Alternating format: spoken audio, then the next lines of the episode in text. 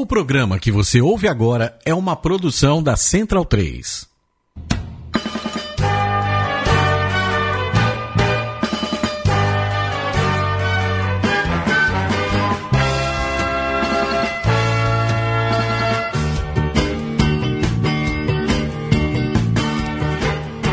Salve, salve, bom dia a todos. Dia 31 de maio, que Vitor Ramalho começando mais um Mesoval aqui na Central 3 em parceria com o Portal do Rugby. Você está se questionando porque sou eu novamente falando aqui.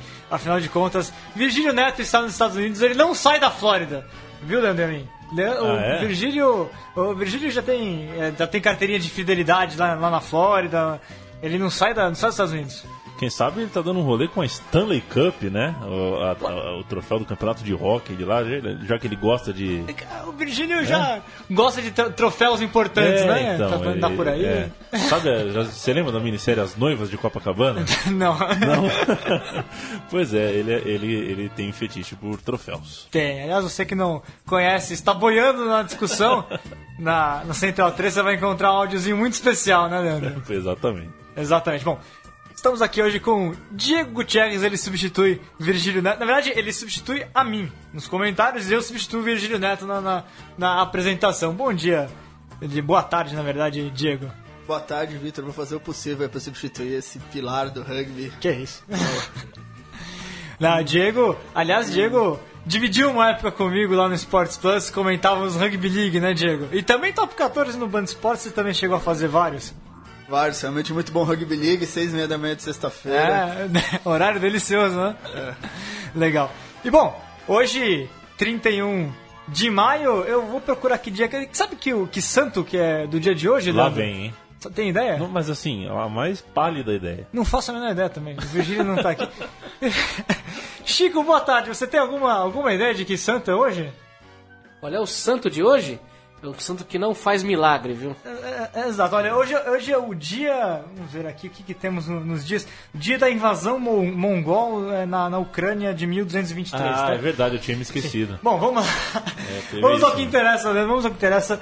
Hoje, nosso convidado especial é, de, veio direto das turnês da seleção brasileira pela Europa. Felipe Claro, alemão, alemão do SPAC. Boa tarde, alemão. Boa tarde, boa tarde, Vitor, boa tarde a todos e queria agradecer o convite aí por participar do programa. Alemão que jogou com a seleção brasileira, com os tupis. Agora, Alemão, você esteve nos, no, de todos os torneios agora da Série Mundial, você esteve em Paris, em, em Londres, Canadá também? Estive no Canadá. E Hong Kong. Hong Kong também. Então você participou de todos os eventos da seleção brasileira agora de alto, os, De alto. grandes da, do Sevens. Exatamente, no início do ano, em janeiro, participei também de Vinha Del Mar e Mar del Plata, que foram os primeiros torneios do ano aí com a seleção. Isso, e Alemão, então, já vamos entrar de cara, já vamos entrar de cabeça nessa discussão sobre a seleção brasileira de Sevens. Você que está acompanhando o, o programa pode mandar comen- seus comentários no Twitter, hashtag sempre rugby, pode mandar também no Facebook questões pro alemão, o alemão responde aqui pra gente. É, alemão, seleção brasileira, esse começo, de, esse, esse primeiro semestre de preparação para os Jogos Olímpicos, né? Sim. De todos os torneios que, que a gente teve, qual que você considerou que o Brasil teve um desempenho melhor e, e onde você acha que o Brasil teve um pouco enfrentou mais dificuldades? Como é que você analisa os altos e baixos da seleção brasileira de Sevens nesse primeiro semestre? O que é engraçado, né? A gente trabalha muito para evoluir de torneio a torneio, é, mas o time tem dado umas mudadas é, nos últimos eventos de, que a gente tem participado. É, um torneio que eu acho que a gente representou muito bem, jogou muito bem frente a frente a, a grandes seleções, igual a gente fez um ótimo jogo contra a África do Sul, foi o torneio de Canadá, que a gente foi convidado a participar. É, fizemos um jogo muito bom primeiro tempo contra a África do Sul, inclusive começamos ganhando deles, né, que que para quem assistiu o jogo, o narrador até fala, meu, não é só a TV que tá errada, é o Brasil ganhando da África do Sul numa etapa de circuito mundial e durou alguns dois, três minutos, assim, que no Seven é, é enorme, três minutos para se manter no alto nível e jogar com eles é muito, muito difícil e a gente tem desempenhado isso, qualidade física melhorou muito assim, É, então o Canadá foi um bom torneio pra gente, foi um torneio que a gente falou, putz, a gente consegue jogar frente a frente com grandes seleções, né? E, e a gente vem fazendo isso. É, não que os outros torneios foram ruins pra gente, ou a gente jogou mal. É mais uma questão de a gente jogou bem naquele torneio e os próximos a gente conseguiu manter um nível bom, assim. Tirando Hong Kong, que era um. Acho que, que você ia A gente, perguntar. é, a gente. Vamos, vamos passo a passo por eles. É. Mas não, mas pode concluir. Tirando Hong Kong, que foi um classificatório, então é o segundo escalão do Sim. Mundial de Rugby 7, a gente jogou contra seleções que lutam para entrar na etapa do circuito, e a gente não teve uma boa performance é, com- como a gente esperava após a gente ter jogado um ótimo torneio no Canadá. É, mas no rugby é muito engraçado. Quando você pega um time que você sabe que você é o underdog, que é o cara que ninguém apostaria em você, é o, é o torneio que você- todo mundo sobe, joga bem. Quando você pega um, um- um torneio que joga a segundo escalão, é, times não tão alto nível, você não você meio que entra no nível de todo mundo e fica no mesmo nível e não performa tão bem. Então foi foi um torneio que a gente poderia ter jogado melhor, mas a gente se precipitou em alguns momentos, a gente deixou a ansiedade também por ser um evento classificatório nos levar e aí a gente foi evoluindo. No segundo dia do torneio a gente foi muito bem, mas ainda a gente sabe que poderia ter sido melhor. Diego? É, e você falou no underdog, acho que uma coisa que todo mundo tem que saber é como é que foi jogar com os All Blacks. É, cara, eu foi algo único assim, algo que eu vou te dar um exemplo bem factício e é real. Eu eu sou grande fã do Sonny Bill Williams, eu sou grande fã do do do Kaka, de todos eles que entraram em campo. Inclusive tem uma tatuagem baseada na tatuagem do Sonny Bill Williams e eu quando eu entrei, eu fiz antes de imaginar que o rugby ia, ia ser olímpico, que ia entrar, que a gente ia jogar um, um circuito mundial, assim, né, contra eles. E quando eu entrei em campo contra o cara que hoje eu tenho como ídolo mesmo no rugby, eu falei, cara, é algo impressionante. É igual você torcer pro, vamos usar o futebol mesmo, torcer pro Neymar quando você é criança e de repente fazer uma partida contra o cara. Na, pra mim foi isso, foi algo muito, muito bom. E eu vou dizer outra coisa, é, embora seja a Nova Zelândia, 33 a 0 assim, num jogo de Seven contra a Nova Zelândia, todo mundo que estava no torneio que, que falou, putz, Brasil Nova Zelândia vai ser 60 a 0 vai ser o maior placar é, contra da história, assim, e não foi. Atacamos bolas, roubamos bolas, ganhamos line-out, é, saída de jogo a gente foi bem, bem conciso. Então, assim, faltou pontuar. Foi um dos únicos jogos que a gente não pontuou. É, por ser a Nova Zelândia, claro, é muito difícil. Não que a gente entrou em adrenalina de jogar contra os caras, não, em nenhum momento isso aconteceu. É só bem difícil mesmo pontuar contra os caras, porque eles são um primeiro nível, né, escalão do rugby mundial, assim. Mas foi uma honra muito grande, assim. Espero passar de novo. Chegou a taclear o Sonny Bill Williams? Não, não, não. Eu entrei no segundo tempo apenas. é, ele estava em campo, joguei dois, três minutos, ele, ele, ele não aguentou e saiu de campo. Ah, é, foi por isso. Mas fiz algumas ações boas, ataquei umas bolas boas, mantive pós de bola numa entra- entrada em contato, que é o que conta pra gente. Ó, né? esse pessoal, é, daqui a pouco eu, eu vou até passar então a sequência de resultados que o Brasil teve, resultados e, e- e torneios, né? O Brasil fez, é, fez foram seis, seis torneios oficiais nesse, nesse ano de Sevens, né, dos Exato. torneios top. Primeiro começou o torneio de Mar del Plata, né, o torneio aliás que o Brasil venceu o Uruguai, né? Foi uma vitória importante sobre o Uruguai, 28 a 5, uma vitória É. grande. É. É, Acho que a maior que a gente teve contra A maior eles. na história contra o Uruguai, Exato, sim, foi. É, ganhou também do time de desenvolvimento do Canadá na- na- naquele torneio. E também um placar bem grande contra eles, assim. Foi 22 a 5. É. Tá aqui. É, na sequência, Seven de Viana Del Mar, isso ainda estamos falando de janeiro, que o Brasil teve a primeira vitória também sobre a seleção de desenvolvimento dos Estados Unidos, Foi. placar largo, Foi. e sobretudo a grande vitória contra a África do Sul, a, África do Sul Academy, mas que tinha jogadores, até alguns de ponta que já tinham experiência para a Série Mundial. Né? Exato, e, e inclusive no Canadá a gente jogou contra o time da África do Sul, né? Que eu mencionei, e tinham, se eu não me engano, quatro jogadores Desse time. desse time que a gente havia vencido eles. E, e a gente olhou pros caras e é- ainda mais dá mais vontade de jogar contra os caras. Fala, meu, já ganhei de você. Então, assim, você entra em campo com outra cabeça, é bem legal, assim, é bem interessante. Quando vocês venceram, terminando de janeiro, aquele momento é interessante a gente pensar a, preparação da seleção brasileira, porque vocês tinham acabado de vencer uma África do Sul. Então, queria, que, como é que, primeiro entender como é que vocês receb, como é que vocês encararam essa vitória, aquela partida, a possibilidade de vencer, mas logo depois vocês já sabiam que vocês iam entrar, é, ó, ó, não todo mundo, mas parte do time no American Rugby Championship. Então, talvez a cabeça já estava começando de alguns jogadores a mudar o foco Sim, né? O que, que foi aquele momento de finalização da primeira, dessa primeira etapa de trabalho do Sevens no ano? foi, claro, é, lembrar também que a gente fez a primeira, foi a primeira vez que a seleção de Sevens fez uma final num torneio internacional. Sim, verdade. Que foi contra a Argentina, depois é, que a gente ganhou da África do Sul, que era um jogo, é uma semifinal. Ganhamos deles, o estádio veio abaixo, os comentaristas do evento falaram, meu, é, Brasil, primeira vez na final contra a Argentina, é, foi espetacular, assim. Tinham alguns jogadores que iam participar do... do, do dos seis, dos seis nações não, né? É, do America's Rugby Championship, é. do, do Championship. E aí, o nosso foco mesmo era o torneio, cara. Ninguém pensou no no, no, no, no American Championship. Foi, foi uma coisa, vamos focar aqui, vamos fazer o nosso trabalho aqui, o resultado que vier, quem tiver maior qualidade, for chamado para participar do American Championship, vai ser, obviamente, trabalhado, né? E os treinadores veem isso e, e- e buscam isso, né? A gente tem trabalhado bastante com questão de, de performance. Meu, a gente joga com GPS hoje. É. Depois do cinco minutos depois do torneio tem como é que quantas ações você fez no jogo. Então está sendo cada vez mais cobrado, que é um dos fatores da semi-profissionalização que a gente tem passado, né? Mas a gente entrou na- nesse torneio, a gente entrou, cara, vamos fazer tudo para performar bem. E a gente jogou jogo a jogo. Foi um dos torneios que a gente falou, ó, primeiro esse time, vamos jogar contra eles, tudo que a gente pode.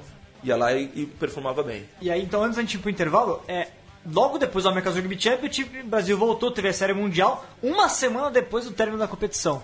E você falou que... É, final de semana, É. inclusive, a gente já viajou. Pois é, você Já falou jogou. que do primeiro, então, nessa primeira transição não teve tanta influência. Não. Na segunda você sentiu que teve ou não? Teve uns jogadores novos que, que entraram no grupo, por exemplo, os irmãos Sancerri, eles Sim. não estavam nesses dois torneios iniciais em janeiro, Mar del Plata e, e Vinha, é, e participaram de todo o processo da seleção de 15 e se agregaram ao grupo muito bem, por sinal. Sim, muito São bem. bons jogadores, têm um conhecimento amplo sobre o rugby e, claro, o rugby 7, rugby 15 muda muita coisa, mas eles agregaram ao grupo, é, performaram muito bem, inclusive jogaram muito bem nesses últimos torneios. Então, assim, só agrega. O que acontece é quanto mais a gente jogar, mais a gente vai melhorar e, e indiferente do time, todos jogando, seja pelo seu clube, pela seleção de 7 ou seleção de 15, quando se junta, a ideia é sempre estar evoluindo, não esquecer o que aprendeu, não perder condicionamento físico e sempre estar melhor, né? E aí, ó, o Diego vai. Mas e aí nesse torneio, Brian Habana, o Diego falou do Sonny Bill você jogou contra o Brian Habana. Joguei, o Brian Habana é, jogou de ponta É, então. contra mim e também não aguentou, saiu no segundo tempo. O alemão É, tinha dois já de cama, cara. Não, ele jogou, é, jogou contra a gente, mas a, a inclusão deles no rugby 15 é uma coisa que é bem difícil. Tanto é que ele não foi mais, né? É, não foi mais. Ele não foi mais, o, o australiano também, o Quade Quade Cooper, Cooper não foi, já é. foi até anunciado que não vai participar do grupo olímpico, né? Então, assim, é muito difícil fazer essa transição, é muito, muito difícil. Principalmente com as seleções de primeiro escalão, que você vai entrar para substituir um cara que já está fazendo isso há muito tempo Sim. e performa muito bem, né? No Brasil, pela nossa não tão grande amplitude de jogadores e opções, né? É, não que seja mais fácil, mas se você no personal, obviamente, você não vai não performar, você não vai ser chamado, é um pouco mais fácil se agregar ao grupo. Então, assim, se você tem um- um- um- uma capacidade de raciocínio mais rápido, é, e claro, o condicionamento físico vai levar a isso também, você consegue se agregar ao grupo. E aí, entre outras coisas, fora de campo, se você faz seu trabalho, se você estuda, porque hoje a gente faz reunião com livro, com caderninho, é, faz anotações. Eu tenho, nos últimos três anos dessa preparação, eu tenho cadernos de ano a ano Isso é interessante. com tudo que a gente estudou, jogadas, movimentações, nomenclaturas que a gente coloca, Legal. de torneio a torneio. É, é bem interessante e hoje em dia está acontecendo muito isso. E eles vêm com isso, então chega um cara no grupo, ele não vem sem nada. Você pega o seu caderninho e fala, essa jogada é essa, essa jogada é essa. é, nesse movimento a gente vai fazer isso, no line-out vai ser assim. E, e, e aí facilita um pouco mais para ele.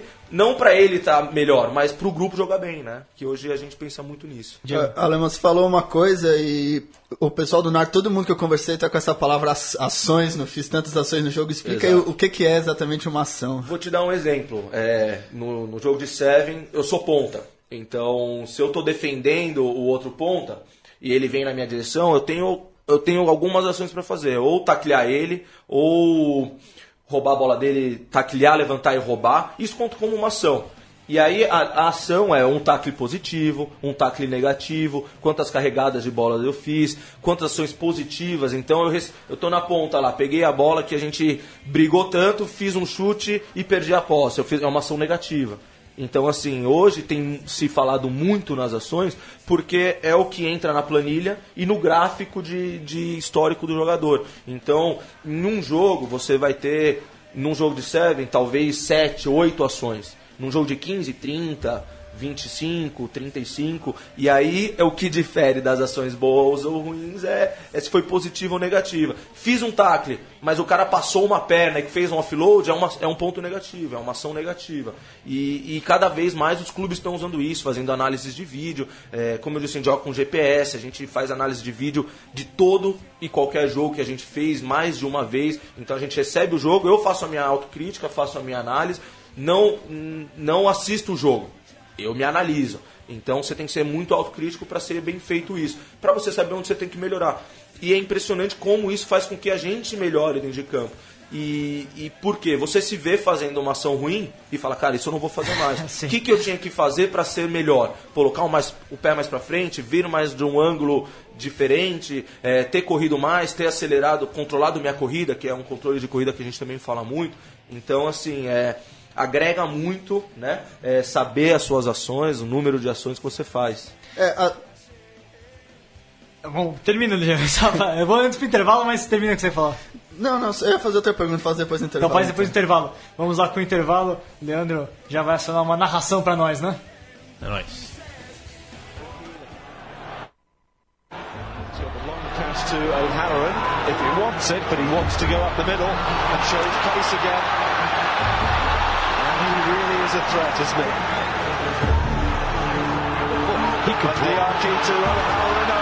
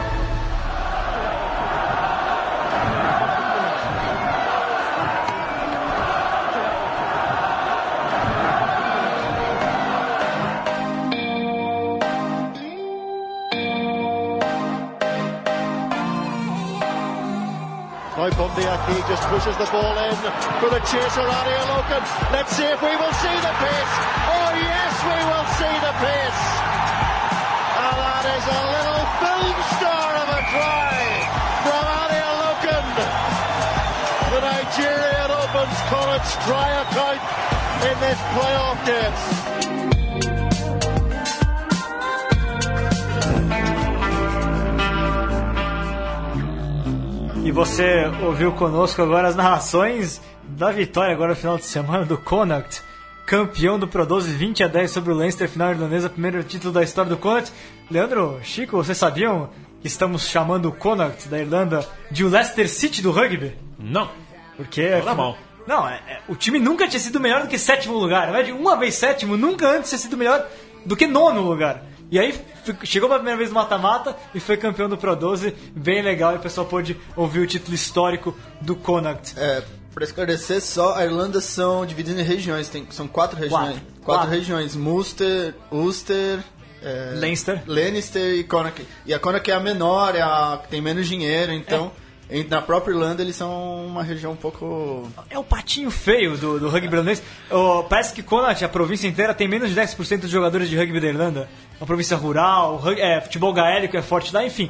Foi um conto de fadas que se concretizou no final de semana, o que é bem legal. Igual a Escócia, que ganhou. Foi a primeira vez que eles foram para uma s- final de circuito mundial. Exatamente. É, contra nada mais, nada menos que, que, Fi, que Fiji. E ganharam, cara. Tipo, impressionante. É, aliás, o circuito mundial tá, tem estado cheio de surpresas ultimamente, tem ganho várias equipes que há alguns anos... E vocês sabem por que todo mundo tá dando essas surpresas agora? O pessoal tá treinando com a Shadow Ball aqui. Só mostrar a favor. Aliás, o pessoal tá vendo aqui a Shadow Ball.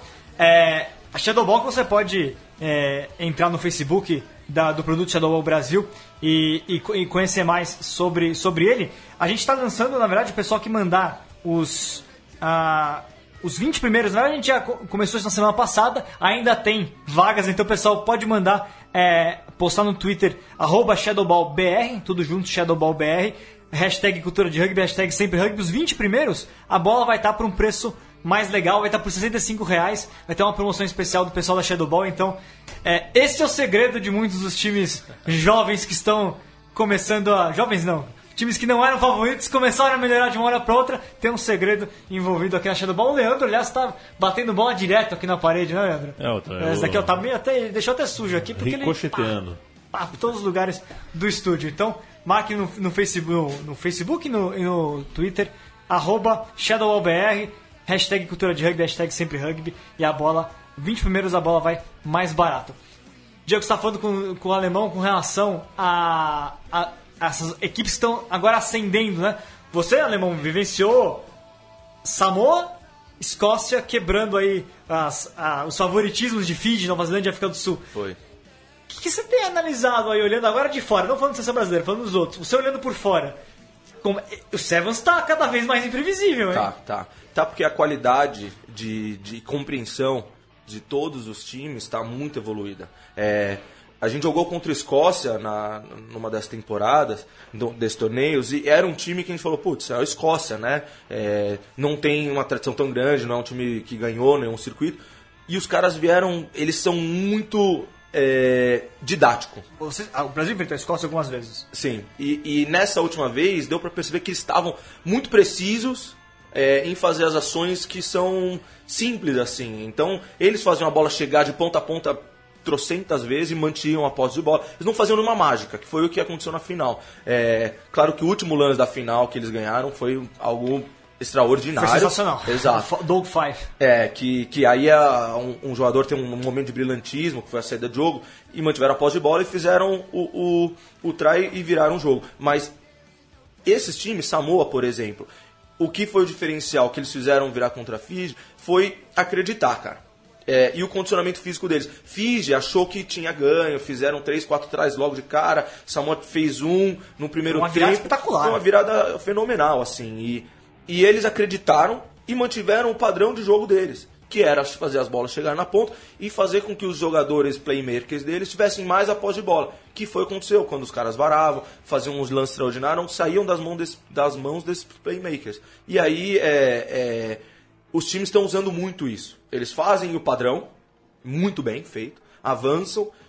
Quando você menos vê, tem um playmaker na, sua, na frente de um Ford e ele usa a oportunidade. Então ele bate o pé, vai para um lado, vai para o outro, vai embora e tem dois, três caras dando apoio, que é quando sai o try. Que é, o mais- o try mais comum que a gente tem visto é a quantidade de apoio que o pessoal tem dado quando uma pessoa E um a jogo muito vertical sempre, né? Sim, muito, muito vertical, cada vez mais pelo condicionamento físico cada vez mais elevado também. Então, o- hoje em dia não é um Seven que é o jogo que você corre. Não, é o jogo que você vai correr de encontro ao cara pra juntar ele talvez mais um jogador do time dele e aí vai sobrar alguém na ponta. Eles estão usando muito Eu, isso. eu vi uma conta, o World Rugby soltou as estatísticas, como que Fiji, se eu não me engano, Fiji era o time que menos passava a bola É. no, no circuito. Porque é sempre isso, é vertical, contato e larga a bola. Contato, Exatamente. larga a bola, contato, larga a bola, até encontrando os espaços. Né? Sempre muito, é. muito ofen- ofensivo, vertical e buscando sempre os espaços, sem, sem, correr, sem, sem buscar muito passe, mais direto. Eles evoluíram muito é, nessa questão de passe, Fiji. Eu vou te dar um- um- uma história que eu, eu, eu vi no, nesse circuito. O treinador novo deles, que, que assumiu a temporada passada, que é o inglês, que é o ex-treinador da Inglaterra. Ryan. Exatamente, o Ben Ryan. Ele apareceu com um computador. Na primeira sessão de treino que ele fo- foi assumir, os caras falaram: Meu, o que, que é isso? Vou- mas pra que o computador? Foi a primeira vez que eles fizeram uma análise de vídeo. Hoje, Fiji é, é um time não só muito forte, muito veloz, muito é, á- á- ágil, mas é um time que joga com mais inteligência, que é o que transforma o rugby deles sensacional, brilhante de se ver. Sem dúvida é o time que mais faz offload num, num circuito mundial. Sim, então. Os caras jogam a bola pro alto, vem dois caras e, e recebem a bola, contesta de novo e tem. Então, assim, ó, sem dúvida é algo que eles treinam muito. Passes também. muito mais efetivos, que você Exato, quer dizer. Não- e não como recurso pra é, dar, dar ritmo ao jogo, não. Sempre efetivo. Exato. E eles deixaram de ser tão individuais. Antes eles tinham três, quatro jogadores que eram super individualistas, faziam todas as ações e iam embora. Hoje eles jogam muito mais pelo time, que é o que tem tornado eles uma das principais potências aí de times a serem batidos. É, aproveitando a deixa, você falou duas vezes sobre preparo físico. Acho que todo mundo concorda que a evolução física da seleção brasileira foi impressionante. E você acha que ela, em relação ao, ao Tier 1, as grandes seleções, aí como você acha que está a seleção brasileira hoje?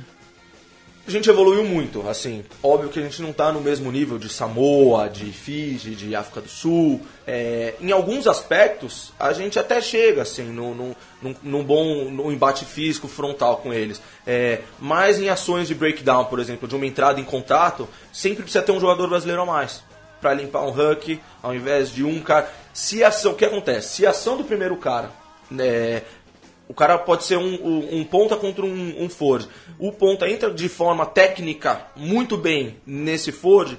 A ação dele sendo positiva, a gente não depende menos de pessoas para limpar um huck, por exemplo, e liberar uma bola. Então, aí o tamanho dos caras, a, a força dele, não influencia tanto quanto a, quando a gente usa a técnica bem aplicada. E aí a gente usa menos gente para manter a posse de bola e com isso a gente consegue transportar a bola até a ponta de novo e fazer outra ação positiva. A gente peca na questão física mesmo, de fez isso uma vez, fez isso outra vez, é, a gente talvez tenha um erro no meio do caminho. É, um passe que ao invés de ser na mão frontal é atrás e, e dá um, uma freada no jogo. Então, são os detalhes. É, não sei quem pode ter visto o jogo contra a Rússia, que no intervalo estava 7 a 5 para eles. E foi um ótimo jogo nosso porque a gente errou muito pouco. A gente errou muito pouco e pressionou eles como a gente tem que se pressionar todos os times. E eles erraram mais que a gente no primeiro tempo só que a gente ainda tem uma feição, uma dificuldade muito grande de pontuar nos jogos. É isso que eu ia perguntar, olha. É. É, o Brasil, nesses, nessa última, nessas três pernas que o Brasil jogou de série mundial, é, tirando Hong Kong, nessas três, é, o Brasil enfrentou Portugal, se não me engano, duas vezes, né? Sim. E uma vez a Rússia. Sim. O jogo contra a Rússia foi o mais parelho, inclusive. Foi, foi o mais próximo e mais, real, mais próximo da vitória. Mais próximo da vitória. É. Porém, Portugal foi rebaixado, Portugal foi, é, ao longo da competição foi inferior à, à Rússia, né? Sim. É, mas contra Portugal, a gente viu que o Brasil, talvez nos dois jogos, foi, foi o último jogo que o Brasil fez. Ambos os torneios foi o último foi jogo. os últimos jogos, é. O Brasil contra Portugal foi dominado. É. Inclusive fisicamente. Mas sabe por quê? É isso que eu queria perguntar. O que, que você acha que Então, sentiu contra Portugal ali? Não tem. É, contra Portugal é, é aquela questão. A gente vai jogar com um time de mais baixo nível, mais próximo da gente. Só que a gente pega ele sempre no último jogo, no quinto jogo. Que é quando o nosso condicionamento físico. É, não que decai assim, né? Não, a gente tá ruim fisicamente. Sim, mas dá uma queda normal. Mas eles, porventura, de estarem jogando todas as etapas de circuito, já estarem em um processo mais longo de condicionamento físico, já têm o, compreensão do, de participar de cinco, fazer cinco a seis jogos em um evento. E estarem no limite do rebaixamento, né? Exatamente. Então eles têm que jogar sempre num alto nível. E nós sempre caímos, num, sempre tomamos o primeiro ponto. E aí é o nosso psicológico já está, é, obviamente, cansado, né? É, último jogo, fizemos quatro jogos super pesados, vamos pegar Portugal. Não, agora vamos ganhar contra Portugal. E a gente entra em campo, meu, com tudo, assim, vai dar para ganhar. E um detalhezinho ou outro faz com que a gente tome um try, e aí se abate um pouco, segura um pouco o jogo, toma mais um try, putz, vamos começar a jogar. Começa o segundo tempo, a gente faz um try, beleza, agora vai. E acontece uma coisa muito ruim, que é a gente toma o terceiro try e, e, a- e é abrir mão do jogo. É, contra Não é que abrir mão do jogo, Sim, obviamente. O jogador não abre mão, mas é, é, fica torna-se difícil, né? É, em Vancouver, o- foi o último jogo, se não me engano, o mesmo jogador português, não lembro se foi o Duarte Moreira, acho que foi, não lembro, fez três tries. É, é. Né? E os três, inclusive, com, com erros de tackle, né? É. No momento que o Brasil já parecia mais cansado e Portugal sabia que ali era o limite dele. Ele precisava ganhar de qualquer maneira, porque senão Ia né, é, ele afundava mais um Mais pouco na tabela de classificação, né?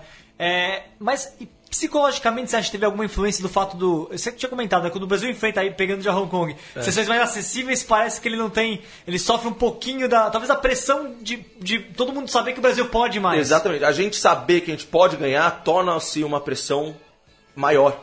E... Você sentiu isso realmente? Aconteceu contra sim, Portugal? Sim, sim, existe, existe. é, A gente trabalha muito psicológico para isso não acontecer, mas dentro de cada jogador é, é difícil negar isso. Meu, vamos jogar contra, é, sei lá, é, Portugal. Tem possibilidade de ganhar. A gente pode ganhar.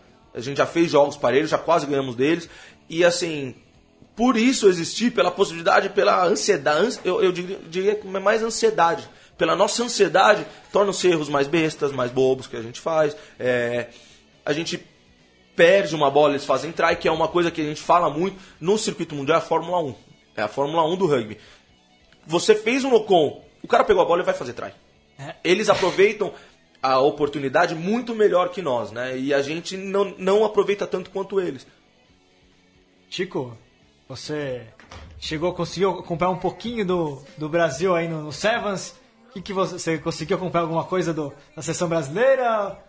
Pra perguntar aí pro, pro alemão? Não, infelizmente eu ainda não vi jogo de Seven só do, do 15, mas eu já comprei ingresso pra Olimpíada Ah, então, você e tá na vou Olimpíada lá já. pra torcer. Ah, então. Bom, porque na, Olim- na Olimpíada, então, os adversários que o Brasil tem enfrentado. Eu queria fazer uma, por aproveitar, favor. já que você passou, eu queria fazer uma pergunta. Como é que é o treinamento pro Seven deve ser muito diferente de- do, do 15 ou, ou não? É, É, sim. mais baseado em velocidade, em explosão? treinamento de potência, é, força também. É- um conglomerado bem similar com o de 15, mas a gente foca muito em velocidade, em potência. É, mudança de, la- de lateralidade também, explosão, lateralidade, a gente trabalha muito. É, trabalho de velocidade com a bola em mãos, a gente trabalha muito também. É, e a questão nutricional que é super importante. Não, a gente não pode estar acima do peso, ter excesso de porcentagem de gordura. A gente trabalha muito nessa questão nutricional também para se manter no peso e, e sempre ter uma performance boa. A nossa alimentação, para você ter uma ideia, a gente segue um protocolo que a gente chama durante a competição. Então, antes de um jogo a gente come isso, isso, isso, que a gente tem a mesa lá com que a gente pode comer. Depois do jogo a gente tem que tomar um shake que geralmente a gente faz depois do jogo. Não, não digo só proteína, mas frutas, um mix de frutas que a gente tem que tomar. Então a gente segue muito a risca. É... Pra ser bem sincero, a gente faz o máximo possível pra gente ter sempre com um corpo ótimo para performance. Mas os, os treinos mesmo são diferentes, são bem diferentes, sim. E o pessoal também pode treinar um pouquinho, a gente vai pro intervalo. Com um momento legal do Morão, o pessoal também pode treinar um pouquinho as regras, as leis do rugby, como diria o sócio olhar, as leis do rugby. Leis do rugby. Porque é, aliás, quem tiver sempre questões de arbitragem, pode mandar pra gente que o Morão vai comentar na semana seguinte sempre. Então, é, sempre que o pessoal tiver alguma, alguma questão, pode mandar pra gente. Só, só um minutinho, né, Leandro? Vai entrar. O time já tá quase pronto, hein? Ele tá chegando. É, Então, pronto. Então, Digamos, digamos que ele tá no elevador. Pronto, então. Pronto, vamos agora lá. ele chegou, vamos Momento lá. legal. Hoje vamos falar da Lei 8, a Lei da Vantagem. Apesar de muitos dizerem que se trata de uma lei simples ou de fácil aplicação, não é bem assim. Isto porque a Lei da Vantagem é passível de aplicação durante todos os 80 minutos de jogo. Somente em cinco situações específicas, determinadas no livro de leis, é que fica vetada a aplicação desta lei.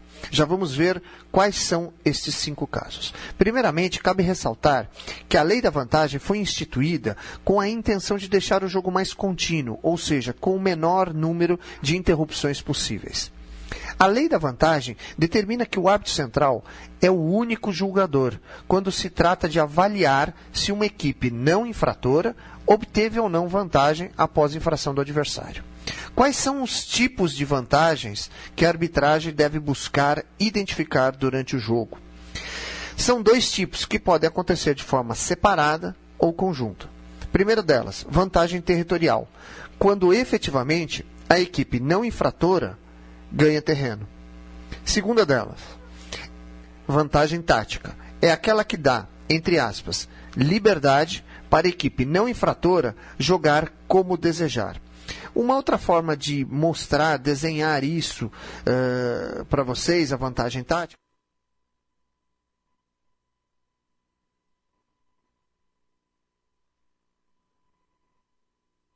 imaginar três jogadores pertencentes à equipe não infratora, portando a bola e enfrentando dois jogadores pertencentes à equipe infratora. Isto claramente dá uma vantagem tática à equipe não infratora. Duas observações importantes sobre a vantagem.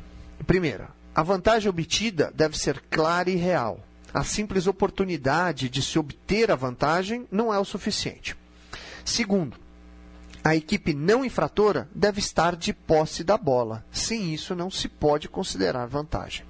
Durante o treinamento dos árbitros, para aplicação da vantagem, se exige deles não somente o conhecimento de todas as possíveis infrações constantes no livro de leis, mas sim, mais importante, o que se chama de entendimento de, de jogo.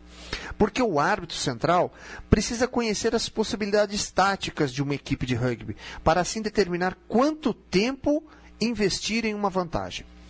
Por estas e outras razões, o treinamento da arbitragem, no que se refere às aplicações da vantagem, é uma das partes mais difíceis e importantes do próprio treinamento, exigindo, portanto, experiência de jogo muito grande do próprio árbitro. Há cinco situações onde não se pode aplicar vantagem. Primeira delas, contato da bola ou portador da bola com o árbitro. Segunda, quando a bola sai por qualquer uma das extremidades do túnel do Scrum sem ter sido jogada. Corre lá na seção de definições, no início do livro de leis, e veja, por favor, o que significa bola jogada. 3. Giro do Scrum. Quando o giro do Scrum ultrapassa os 90 graus em relação à linha de gol. Quarto, quando o jogador no Scrum tem seus pés retirados do solo e perdem o contato com o solo. Quinta e última, quando a bola tenha sido considerada morta. Nessas cinco situações, é vetada a aplicação da, da vantagem. A gente volta semana que vem para tra continuar tratando desse assunto, desejando a vocês mais e melhor rugby. Um grande abraço, é com vocês, o pessoal da Mesoval. Tá aí o Mourão. Você que tem dúvidas de arbitragem, de novo, mande pra gente aí no Facebook, no Twitter, usa a hashtag sempre rugby. Na semana que vem o, o Mourão sempre pode esclarecer qualquer dúvida. Tem alguma dúvida de jogo, alguma coisa pontual que aconteceu numa partida que você viu, que você jogou, manda pra ele que ele esclarece tudo.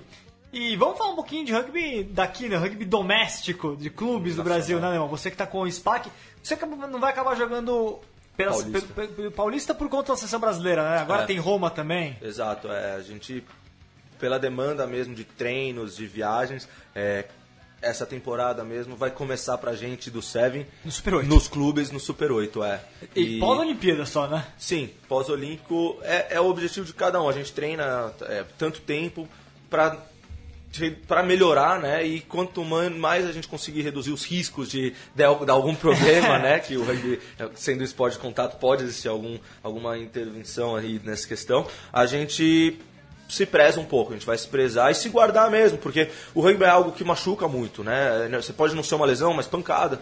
Ele tira um pouco do condicionamento físico e no outro dia você não consegue treinar, é, né? Algum, aliás, tivemos algumas lesões no último torneio em Londres, né? Você estava comentando comigo até em off, né? Sim. É, o Tanquinho, o Lucas Miller, os sábados também, não foi? Não, não. não. O, o Juliano teve uma ah, concussão. o Juliano, concussão. Exato, é. Mas nada tão grave assim, mas algo que por procedimento protocolagem da própria World Rugby, ele tem que ficar algum, algumas semanas o, sem... O tanque, o tanque deve voltar para os Jogos Olímpicos até, né? A expectativa é que sim, é. é ele fez o, todos os procedimentos mais rápidos possíveis, né? Até porque, sendo médico, facilita é também. Verdade, né? E ele sabe da, da, do timing que ele tem aí. É, mas eu acredito que não seja um grande problema, não. Infelizmente, ocorreu, que pode ocorrer com qualquer um, com, com qualquer claro, pessoa. Normal. E ele fez o possível para estar tá aí a tempo e acredito que vai estar, tá, sim. Espero que sim também, torço para que sim. Quem jogou o Paulista está do seu lado aí, Diego Gutierrez. Ô, louco. Que, como é, como é, me explica um pouco como é que foi a campanha. O Diego é o Diego Hooker da equipe do União Rugby Família, né? É. É, como é que foi esse finalzinho, Diego? O campeonato foi um pouquinho complicado pro Ura no final, né? Ah, a gente fez um jogo ruim, um campeonato desse nível é sempre difícil. Aí no último jogo contra a Poli, que aliás é o time do coração do Vitor. Que é isso, não? o engenheiro de coração. o... É, eu, tô, eu tô, tô, dando uma força pro pessoal da Poli, sim. Ah, e, e é jogo, fizemos um jogo ruim, fizemos um jogo melhor e acabamos, acabamos sendo rebaixados de novo. Agora, vocês que. O, Leão acabou só acompanhando de longe, só com os resultados, fiz, o Diego jogou. Eu, eu joguei um, um jogo. Ah, você jogou um. Quatro minutos do Paulista. Ah, tá bom. Cinco minutos do então Paulista. Então é isso. O que, que, que vocês, os dois ah, que jogaram? E contra que... ele. ah, Inclusive. É, contra a União Rugby Família, eu, eu fui liberado, a gente foi liberado para fazer um jogo. Fui, tava, tava treinando no SPA, como eu treino, é, com grande frequência até. É, e fui fazer esse jogo, eu tive um leve torçãozinha de tornozelo no segundo lance, no meu segundo lance. Não foi e... culpa dele não, né? Não, não. E no outro final de semana foi quando eu, a gente ia viajar para Paris. Então, não foi nada grave, obviamente. É, claro. Consegui jogar Paris sem problema algum. Mas é o risco que a gente sempre corre, igual tá falando, a gente estava falando do tanque. E E a gente entra em campo para isso, né? Pode acontecer como não pode acontecer. E agora, vocês que acompanharam, portanto, semifinais do Paulista vem final de semana que vem. A gente vai ter São José contra SPAC, jogo lá Exato. no, em São José. Vai ser no CT E- deles. exato. E. Jacareí contra Pasteur. É. O que vocês dois esperam, olha- olhando esses quatro times, é, a expectativa pra, dos, dos quatro ali? O Pasteiro e Jacareí, eu sei que o Pasteiro tá com a equipe completa. Sim. Eles vão estar com todo, com um plantel completo. é, e o Jacareí é um time muito aguerrido que vai estar com um time também bem completo. O Josh deu um up no time, Tá, né? deu. Ele, ele, ele é um, é um excelente jogador, excelente jogador. E o, o Matias também Voltou. voltou. a jogar. Parece que ele jogou aí 30, 40 minutos nesse último final de semana. Fiquei mega feliz quando fiquei sabendo disso. Será que ainda dá tempo dele pra Olimpíada? Então, é uma questão que eu não sei, né? Claro, é. É, mas o departamento médico, ele treina todo dia no, no CT em São José, então eles estão bem a par do condicionamento físico dele, das condições dele de voltar ao jogo. É, desejo puta sorte, tomara que dê também, que é um baita jogador, um baita pessoa dentro e fora de campo. É. O SPAC São José vai ser em São José, é um jogo que é uma rivalidade enorme que a gente tem, o SPAC contra o São José. É, jogar lá ainda é um pouco mais difícil é, pra gente, mas se eu não me engano, a última vitória do SPAC contra o São José foi lá. É, agora o São José que vai ter os irmãos Sancerri. Talvez, vamos ver Exato. se vão jogar ou não na semifinal, né? Não sei se não vão jogar porque a gente vai pra Roma, Pra Roma, e né? no sábado, uma da tarde, tem que estar no aeroporto. Ah, olha só! então já meio que escala o São José Ah. sem os dois. É, você também não vai jogar Eu pelo também SPAC, não vou então você. SPAC. Exato. É, então é, é mais ou menos assim. Eu acho que o Jacaré é importante destacar que eles têm um trabalho de base muito, Muito bom forte. É. e vem há bastante tempo com isso, que agora que eles estão começando a colher os frutos, então é uma equipe que realmente joga um rugby muito bom. É, a união deles é impressionante, é algo que hoje em dia nos clubes é difícil de se ver, porque eles jogaram, a equipe inteira praticamente jogou na categoria de base Sim. e evoluiu junto, e cresceu junto, e jogou rugby junto. é, é, são realmente irmãos que jogam junto no time ali. É bem legal de se ver e vai trazer muito mais frutos ainda com, com a equipe É, eu, eu cheguei a jogar com eles quando eles subiram lá pelo Paulista B, que foi acho, o primeiro ano que eles disputaram, e depois joguei de novo. Realmente uma equipe que evoluiu demais nos últimos anos. Eles têm um, um, um bom aporte lá também em Jacareí, eles têm um, treinam num lugar legal, conversam com o pessoal da, da, de Jacareí, da seleção, e eles têm. E, e eles veem o clube como. Putz, é, é, é, é algo que criou eles, é bem legal isso. É cara. uma reação até diferente, né? Porque eles vêm desde de baixo, Exato, né? É eles bem têm legal. uma afinidade um com o outro que é bem legal de se Mas- ver. E, e, e, e assim, e isso sem dúvida demonstra dentro de campo, né, cara? Mas eu acho uma coisa impressionante isso. Acho que a maioria dos jogadores de rugby no Brasil começou a jogar velho, mas essa criançada começou a jogar na base, elas têm uma relação diferente, tanto com o Exatamente. jogo como o clube, uma fidelidade que. Exatamente. E está entrando agora, é, é, eu considero como se fosse uma segunda geração do rugby, né? Sim. É, do rugby, não, não do brasileiro, mas o rugby de qualidade mesmo, de, de cobrança, de se cobrar, de... outra mentalidade. Exatamente. Não só de ser for fun, mas sim competitivo. Agora tá entrando uma segunda leva, né? E o pessoal que cresceu com internet, com TV a cabo, tem a oportunidade de toda semana assistir é, um, um rugby de alto E nível, aprender, acompanhar né? coisas, é, procurar informação na internet sobre Exato. como evoluir. Técnicas novas, treinos novos, é, se espelhar, Sim. ter uma inspiração. Meu, minha inspiração, eu, eu assisti umas 12 vezes. Inglaterra e África do Sul, no fita VHS, e minha inspiração era o Johnny Wilson. E eu assistia o jogo inteiro Quando você começou, meu? com 11 anos, cara. É, que ano? Em 97. É, no SPAC. 97. Não Mal tinha. tinha rugby. Eu ganhei do Flash, um ex-jogador de SPAC da seleção, um VHS, falou, cara, assiste esse, esse, esse fita aqui que você vai gostar. Eu falei, o que que é? É, assiste. E era África do Sul Inglaterra. Meu, Johnny Wilson tacleou. Ele teve um trilhão de ações nesse jogo. Me espelhei no cara, assisti várias vezes.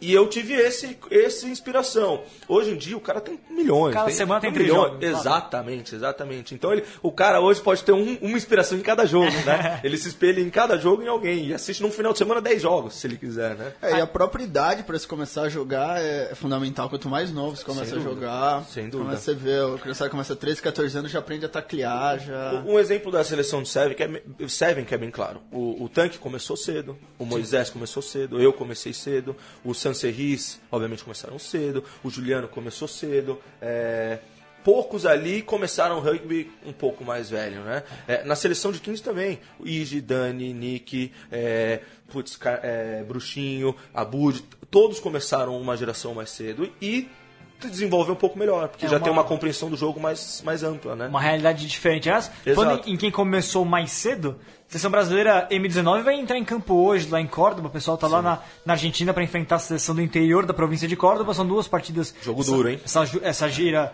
é, do técnico Daniel Rotondo à frente da equipe. Fala rapidinho aqui a lista de jogadores, se vocês conhecerem quem vocês já tiveram oportunidade, você até pode comentar, né? Tá. Quem, dos destaques desse time. É, convocados: o Brandon Pinheiro do Pasteur, Daniel Lima Maranhão do Rio Branco, é, David Miller, o Bob do BH, Devon Miller, esse Devon Miller que aconteceu com, com o Bilks depois, sul africano, vem lá da Sharks Academy direto para a seleção brasileira M19. A é, terceira linha, Douglas Holanda do Rio, do Rio Rugby, Douglas Haut do Curitiba, Federico Padilha do Curitiba, o Federico Pasquale do Charrua, Gabriel Greff, o argentino do Curitiba, Igor de Campos JJ do São José, Leonardo Secarelli William do Jacareí, Levi Silva Manaus do São José, Lucas Espago Espaguinho Pasteur, Lucas Ruas do Charrua, Lucas Estrela Tavares, irmão do, do, do Estrela, né? Sim. Do Niterói, Luiz Eduardo Trindade, o Dudu do SPAC, Matheus Cunha, o Mate do SPAC, Paulo Henrique Silva Paulinho do Jacareí, Pedro Vinícius Franco Pedrão do Tornados em Neatuba, Piero Pose do Jacareí, Thiago Evaristo do Curitiba, que teve na sessão de Sevens agora no último torneio, e o Vitor Guilherme Silva Feijão do São José. Legal. Você jogou com o Thiago Evaristo agora, né? Sim, ele, ele foi o, primeiro torneio dele, teve, desenvolveu muito bem, assim, entrou no grupo bem. É, obviamente, primeiro torneio num circuito mundial, num momento, num momento como agora, né? Não é, não é, ah, vamos ir porque a gente é convidado pela preparação. Teve algumas ações muito boas, é, entrou em campo, fez ações muito boas, jogou, jogou os- nos dois dias, então o moleque tem muito a agregar aí para essa seleção que está indo viajar. Dos demais jogadores, tem os dois irmãos do SPAC, né, É, que que são conhece. hum, exímios jogadores, assim, habilidades é, muito boas, jogam rugby também há muito tempo juntos, então cria uma afinidade muito grande. E o Spaguinho, que. Que é Pasteur, mas é... Exato, ele, ele desde moleque. Eu lembro. Irmão do Raj. Eu lembro em 2010, 2011, um moleque, ele era muito moleque.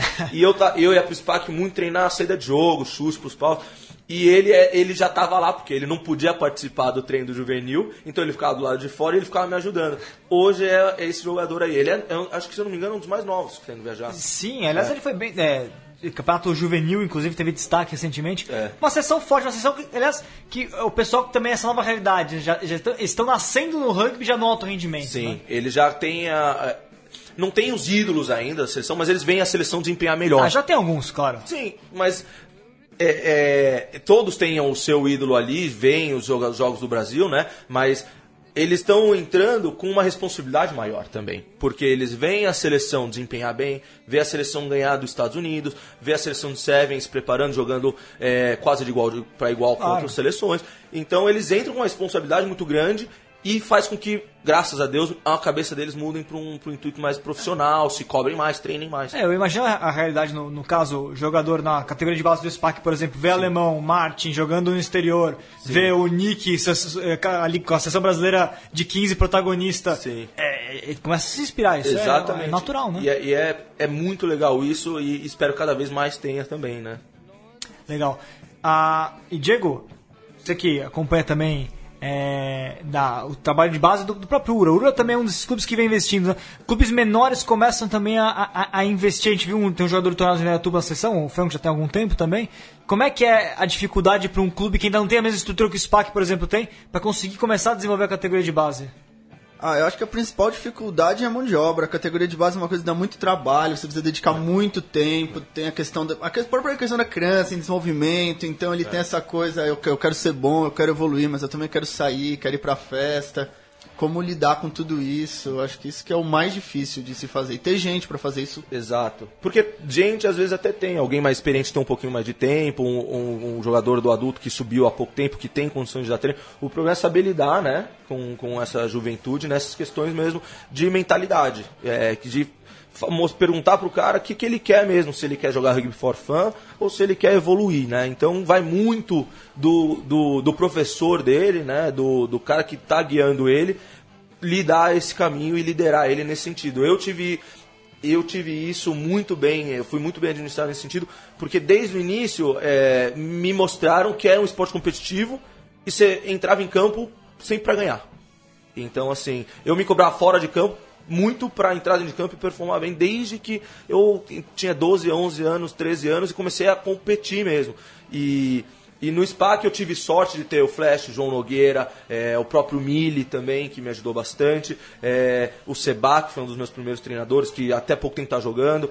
Então, assim, eles me guiaram muito nessa linha de, claro, respeitar minhas, minhas, é, minhas debilidades, mas me guiaram pro que eu queria no rugby e, e de um hobby virou o que é hoje, né? Que eu nunca imaginei que. Legal. E pessoal, o papo tá muito bom, mas estamos encerrando já o programa no finalzinho. Considerações finais. Queria só comentar, né, também, falei do, do Pro 12 que tivemos a final, tivemos também a final da Premiership, né? O Saracens foi campeão 28 a 20 contra o Exeter Chiefs. Assistiu o jogo, Diego? Assisti o jogo, realmente muito bom. O Saracens é uma equipe impressionante. A dedicação defensiva da equipe do Saracens é uma coisa. É outro, do outro nível, mundo. né? Você chegou a pegar um pedacinho também da partida? Desse não, desse jogo eu não tive. Tava, É, verdade. é verdade. tava dormindo, provavelmente descansando. Bom, mas de fato foi. O pessoal pode acompanhar no portal do rugby a cobertura também dos torneios internacionais. Teve, os melhores momentos estão no site. Teve também amistoso da Inglaterra vencendo o Gales. É, série Mundial Feminina, Austrália campeã. Aliás, o pessoal também pode acompanhar os melhores momentos. Eu tive a oportunidade de co- acompanhar o torneio. Semana que vem a gente deve falar mais. A gente deve ter convidado do feminino aqui, vamos ver. Mas devemos ter convidado do feminino. Grande torneio da Austrália campeã lá na França. Que foi campeão em Barueri também, destacando. É, é, desculpa, a Austrália não foi campeã do torneio, ela foi vice-campeã do torneio. Afinal, quem ganhou foi o Canadá. Mas ela foi campeã mundial, né? Três títulos depois. É, o Canadá acabou vencendo, o que também mostra que no rugby feminino para as Olimpíadas tem mais de um. Tem algumas equipes ali flertando também lutar. com o título, né? Exatamente. Austrália, Nova Zelândia, que não ganhou nenhuma pe- na é, etapa, mas é muito forte. Inglaterra ganhou etapa, Canadá ganhou etapa. O Canadá vai vir forte, acho que no, no- no masculino também. É, masculino e feminino vão vir bem fortes para as Olimpíadas para chegar num- numa medalha aí. Legal. E também tiver, teremos, né? Faz pro Diego, que ele, ah, o Diego gosta de rugby league também. Teremos na quarta-feira o State of Origin, né, Diego? Nova Gales do Sul contra Queensland. O pessoal que não sabe o que é o State of Origin pode entrar no portal do rugby e ver. É um dos maiores eventos do esporte australiano. A gente vai fazer essa coberturazinha também, que é bem legal a competição. Você não chegou a comentar State of Origin, né? Mas acompanhando, né, Diego? Ah, acompanhei sim, eu morei na Austrália também, é um acontecimento muito grande. É, é mais ou menos como se fosse um São Paulo contra Rio, como se todo ano tivesse uma seleção de São Paulo de futebol contra uma seleção de São Paulo do Rio. Então eles sempre param para assistir, tem uma. É realmente uma, uma grande festa, é um, um campeonato fantástico. Valeu. Leandro Amin, considerações finais? Sabe por que, que tava desligado meu microfone? Por quê? Porque eu estava comendo esse salgadinho que Ah, você trouxe aqui e eu, eu não queria fazer barulho. Tortilhas mexicanas, No- cara. São, são o quê? Mexicano? Tortilhas mexicanas. Tortilhas, muito obrigado. O alemão não comeu, tá? Só pra... É verdade. O é. alemão, olha, pra comissão técnica brasileira, o alemão não tá comendo junk food mexicana, tá? Grande abraço, até a próxima, Vitão. Valeu, Leandro. Diego? Não, eu queria fazer uma perguntinha final rápido, alemão. Manda Quem é que vai ganhar o Super 8? Super 8? É espacão, né? Ah, então. Ah, o espacão no Super 8 vai vir, cara. Nossa senhora. Eu não quero nem ver. Bom torneio a todos aí, mas espero um bom SPAC no campo. Bom, e muito obrigado também, Diego. Obrigado, Alemão. Alemão, considerações finais também. Você que, você que tem uma academia, pode falar um pouquinho também. Ah, tenho, tenho, é, tenho três trabalhos, né, hoje em dia. que é a academia mesmo, de, de treinamento funcional, junto com o cross. É, tenho a marca de rugby que você já conhece, que é Shield Rugby aí, é, que tá norte a sul do Brasil, graças a Deus, está fluindo bem nos últimos seis anos. E a seleção, né? Então eu divido o meu tempo aí. Tenho, graças a Deus, boas bons profissionais me acompanhando, me ajudando bastante. E queria agradecer o convite para participar do programa. Agradecer a todo mundo aí que, que acompanha a seleção brasileira também. É, e vamos com tudo. Nas Olimpíadas pode esperar um Brasil aí que vai estar vai tá voando em campo ainda mais. Valeu, Alemão. Pô, prazer é nosso de ter jogador de seleção brasileira de alto nível conosco aqui no, no Mesoval. E você que está nos acompanhando programa gravado ou, ou já está se preparando para o próximo programa, olha, lembrando, Shadowball Brasil, o pessoal pode mandar na hashtag sempre rugby e arroba ShadowballBR concorrer aí, concorrer não, né? É, quem, os 20 primeiros que mandarem com a hashtag vão poder é, adquirir a bola por um preço mais legal, 65 reais. Então fica a dica, porque a Shadow Ball certamente está aí nas grandes sessões do mundo, todo mundo usando a Shadow Ball para melhorar as habilidades. Bom, até a próxima. E na próxima ainda não teremos Virgílio Neto, mas teremos mais convidados especiais. Valeu!